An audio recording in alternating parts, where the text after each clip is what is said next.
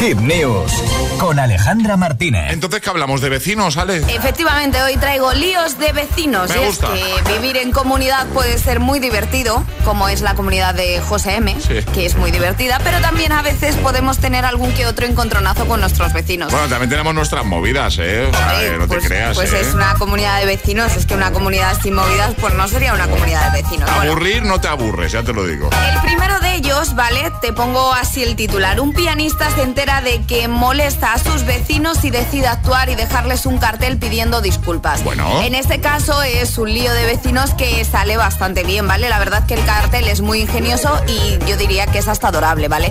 Lo que hizo el artista fue escribir una pequeña carta a todos ellos para pedir disculpas y lo hizo de tal forma que casi es imposible no empatizar con él. Y la carta, he cogido trocitos, ¿vale? Sí. Decía lo siguiente.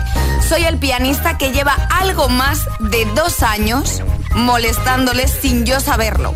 Es decir, también te digo, como puedes estar dos años sin saber que molestas un poco a tus vecinos. Ya. Ningún vecino le había dicho nada. Prometo que pensé que no se oía. El otro día vino un señor muy amable a decirme que tenía que tener cuidado porque no podía soportarlo más. Le pedí disculpas y decidí escribir esta carta para pedirles disculpas a todos ustedes. Señala además Ah, qué que a majo. partir de las 9 de la noche no tocará el piano, ¿vale? Bueno.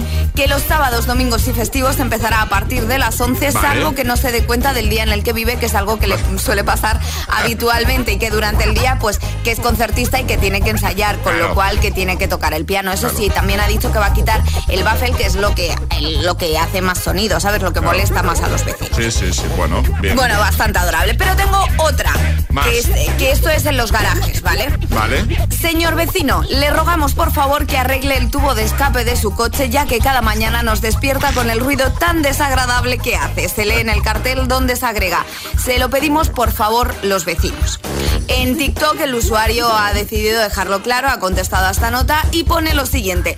Lo siento, pero no pienso cambiar el motivo de mi felicidad. Y subraya, el coche no está roto, es un clásico deportivo de la época, siento ser diferente y que no me gusten los coches nuevos o lavadoras que hay hoy en día.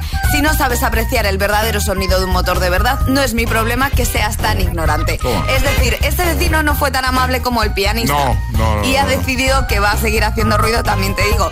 Que el sonido de un tubo de escape de un deportivo clásico, igual a la hora que tú y yo nos levantamos, Claro, igual. despierta a media comunidad de vecinos. Pues es, es- es probable, sí. Es muy probable. Sí, sí, sí, sí. Pues estas cositas son las que pasan, pues eso, en las comunidades de vecinos. Estas y muchas otras, ¿eh? Estas y muchas otras. Estas han sido las más relevantes que he encontrado por internet.